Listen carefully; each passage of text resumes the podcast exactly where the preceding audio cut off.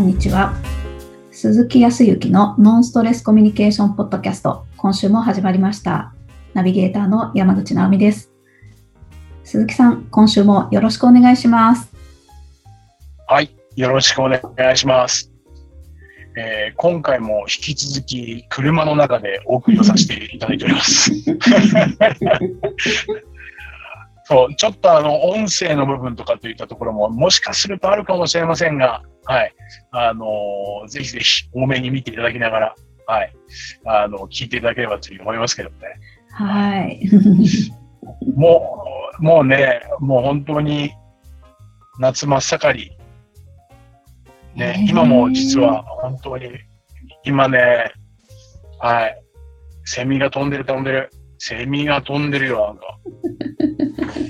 もう、なんか、夏だし、もう朝起きると4時ぐらいからね、はい、住んでるところはセミが多くてですね、えセー、ミのパワーすごいなと思いました。わあ。あれ、セミって、はい。あれ、寿命って、あの、何地地中から地上に出てから、あれ、何日とかって言うんだっけ？いい何日ぐらいだ？短いんだよね。短かったですよね、確か。はい。なんか一週間とか、そんな感じだよね。うん。だから、寿命が一週間しかなかったら、一生懸命生きるんだなって最近思う。面白い。そっか。そういうことですね。これでもかっていうぐらいに泣いてるじゃない。な一生懸命泣いてるなと思うんですよ。半ば人生 80, 80年とか100年なんて思うから、なんかな、まあ今日やらなくても、今日泣かなくてもいいかななんて思っちゃったかもしれないけど。いけないね。いやーちゃんと、そうか。一日、一日一生だと思って本当に生きなきゃいけないなというふうに、はい。うんあの、セミ様にいろいろと、最近は、いろいろと、はい、気づきをいただいている、ん真夏の今日この頃ですけど。いや、すごいです。その受け止め方が素晴らしい。朝4時にセミの声を聞いて、そうはいかないですけど、普通。いやいやいやいや。そう、それで車に乗って出るときにはね、瞬間やっぱり、僕が出てくるから、一旦泣き悩むよね。うん。あ、まずいとかね。近くに行くとやっぱ泣き止んで、危険を感じてやっぱり飛ぶ準備をするわけですよ。はいでも、うんあ、危険じゃないなと思った途端に、また一生懸命泣き始めるからね。もう、もっと一生懸命生きなきゃとかって思っちゃうよ、本当うんいい教訓ではあります。おーすごいです。またパワーアップしちゃいますね。そう そうよあただまあ、息切れしてはいけないですから、ペースもね、ちゃんと考えなきゃいけないとは思いますけど。そうですね。まあ、あはいのそう、その中で最近こう、思うのは、あの僕は、そうね、えっ、と、一番最初ホテルではお客様を迎える係だったりとかするので、こちらから何か、あー先方に出向いてっていうことはしてなかったんですけど、うん。うんとホテルの途中から営業職になって、会社さんにお伺いしたりうん、保険の営業に移った後は個人のお客様のお宅に行ったりとか、まあ当然会社さんとかでね、にも多く行かせていただいて、さらには今、この研修であるとか、えっ、と、営業のコンサルティングとかといったところ。で、えっ、と、企業さんにお伺いさせていただいてて、うんうん。あるね、共通点があるっていうのがね、すごく分かったんです。共通点ですか？何かと言いますとね、うんはい。コミュニケーション力が高いところっていうのは、やっぱり、売り上げが良かったりとか、え共通点はね、このコミュニケーション能力が高いところが、ものすごく、やっぱり、えーと売り上げが良かったりとか、うんえー一体感があって、何か壁を乗り越えなきゃいけないみたいな、ところとか、共通点があったんですよ。それもねう、んなんか難しいコミュニケーションのスキル、うん。そのね、コミュニケーションっていうスキルは、決して難しいものではなくて、コミュニケーションは段階があって、その第一段階っていう入り口がきっちりしているっていうところが明確なの。それは何かと言ったら、挨拶なんです。挨拶って何でするの？なんでするんでしょう。うんと、もう何も考えてなかったですけど、あなたと私と、さあこれからコミュニケーション始めるよっていう合図っていうんですかね。かな、うん。うん。はい。そうね、合図。間違いないね。で、これ、これには、礼儀でもあるから、当然するべきっていう考え方は間違いないんだけど、何のためにやってるのかって言ったら、これからコミュニケーション始めますよもそうなんだけど、そうだな。山口さんに向かって僕の方からね、まずは、こんにちはって声をかけた時って、はい。自分自身の心を開きましたっていうような感覚なんでね。はい。それに対して直美さんが、そう、この心を開いて、初めて、まあ完全に開くっていうことはないけど、その入り口を作りますっていうところから始まっていくので、コミュニケーションには絶対欠かせないことなのね。気軽な挨拶。おおなるほど。はい。そう。で、やはり気軽な挨拶が頻繁に行われている会社さんは本当に元気もあるし、雰囲気もいいし、うん。で、それね、数字にもつながっている。なるほど。そうか。もう大元になってくるんですね、ここが。うん。うん。さらには、挨拶って一番最初、直美さんいつ教えてもらった？挨拶するって。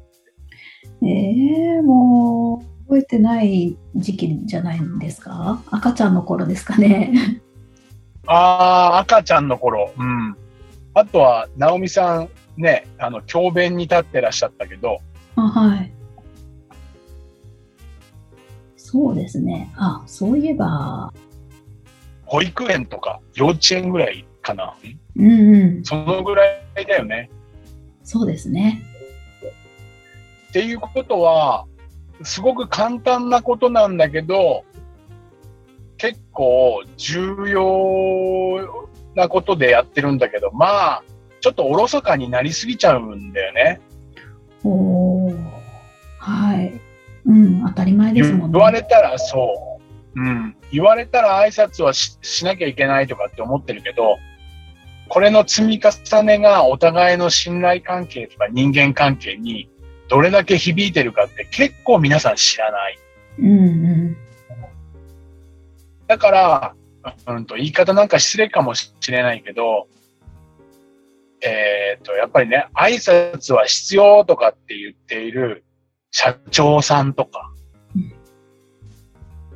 えー上席のね、役員の方とか、うんそういう人に限って社内で挨拶してない人いるんだよね。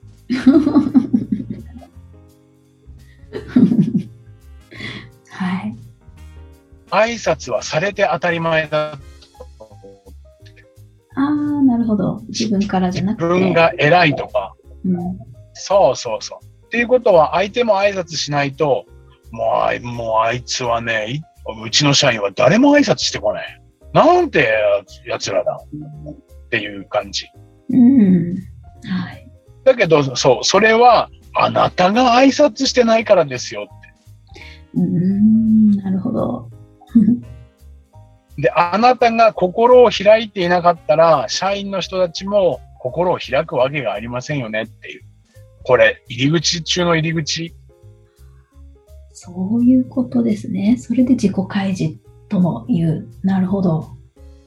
そうそうそうそう。はあ。だから、ぜひ、これはあの日常の親しき中にも礼儀ありってね、言うけど、親しいからこそ自ら、そんなにきちっとした挨拶じゃなくてもいいけど、ようとか、お疲れとか、どんな感じとか、じゃあまた明日とか、うん。そういうことでこっちから心を開くことによって相手も、ああ、お疲れ様でしたって。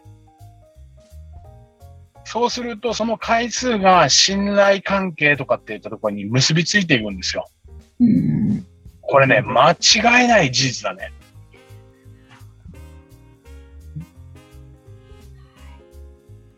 だからね、ぜひね、そこは意識してやること。うん。で、そうすれば必ず実感する時が来ます。お簡単だけど重要だと思ってないから、おろそかになるんですよ。うん簡単で重要だから、簡単やるのは。ルールは一つ。じ自分から挨拶をするって決めること。なるほど。はい。はいうんうん。で、今、いくつかの会社さんでは、はい。ルールを決めています。要は、顔があったら、自分、自分の方から挨拶をするっていうことで、勝ち負けじゃないけど、挨拶をするっていうルールの中でやってると、みんなね、にこやかになったりとか、やばい挨拶されちゃう。その中で僕も研修とかに伺うときにたまにやられるんで、急に現れて、あ鈴木先生、おはようございます。あ、負けたみたいな。それだけでも全然関係性作れているんでね。うん。はい。皆さんの組織の中でも何かそういうことで、まずは挨拶、これ第一段階なんですよ。これができなかったらいいコミュニケーションの階段は上がれないし、僕はもう常にそれを最近お伝えをしているっていうところかな。なるほど。今の部分まで、はい。どうですか？直美さん、どう思いました？確かになんかもう挨拶に確かに現れるっていうのもわかる気がしました、今。うん。挨拶、まあ簡単だけど重要だし、そこの挨拶一つに、なんていうのかな。雰囲気や人間関係やいろんなものも含まれてくるので、そこが少しでも雰囲気が、もうほんと一言の雰囲気がちょっと良くなるだけで、なんか全体がひっくるめて良くなっちゃうような気がしました。うん。うん。そうよ。やっぱり、皆さんがレストランとか、時には居酒屋さんでもいいけど、やはりそこのスタッフの人が、ね、自分が、お客様が自分だと思った時に、えー入っていった時に、元気よくとか、にこやかに挨拶をしてくれたら、やっぱり気持ちいいもんね。あそうですね。そうでした、そうでした。そう。そうすると、やっぱり自分からまた会話をしていこうとかっていう気持ちにもなったりとか、うん、いい関係性が多分できると思うんだ。それで最後にも満足して帰れるかもしれない。だけど、挨拶一つ、うん、挨拶一つができない飲食店のところで、美味しく食べれるかって言ったら、もう最初からなんか、なんか雰囲気悪いなと思ったら、美味しく食べれないじゃない？せっかく美味しいものをね。それと全く同じことだと思うんで、簡単だけど重要。だけど簡単だからこそ忘れがち。ここを意識してやったら本当にちょっとしたことだけで少し継続するだけで皆さんの環境は変わってくるというふうには思います。ぜひ実践してみてください。なるほど。ありがとうございます。まずはコミュニケーションの入り口にあたる挨拶を。こういう挨拶もそうですよね。そういえばね。そういうことです。なるほど。それでは、えー最後にお知らせです。ノンストレスコミュニケーションポッドキャストでは皆様からのご質問をお待ちしております。コミュニケーションでのお悩み相談や、こんな時どうするのなんていうご質問を鈴木さんにお答えいただきますので、皆様どしどしご質問ください。ポッドキャストの詳細をご覧いただきますと、質問フォームが出てきますので、そちらからご質問をいただければと思います。それでは、今週はここまでとなります。また来週お会いしましょう。鈴木さん、ありがとうございました。はい、ありがとうございました。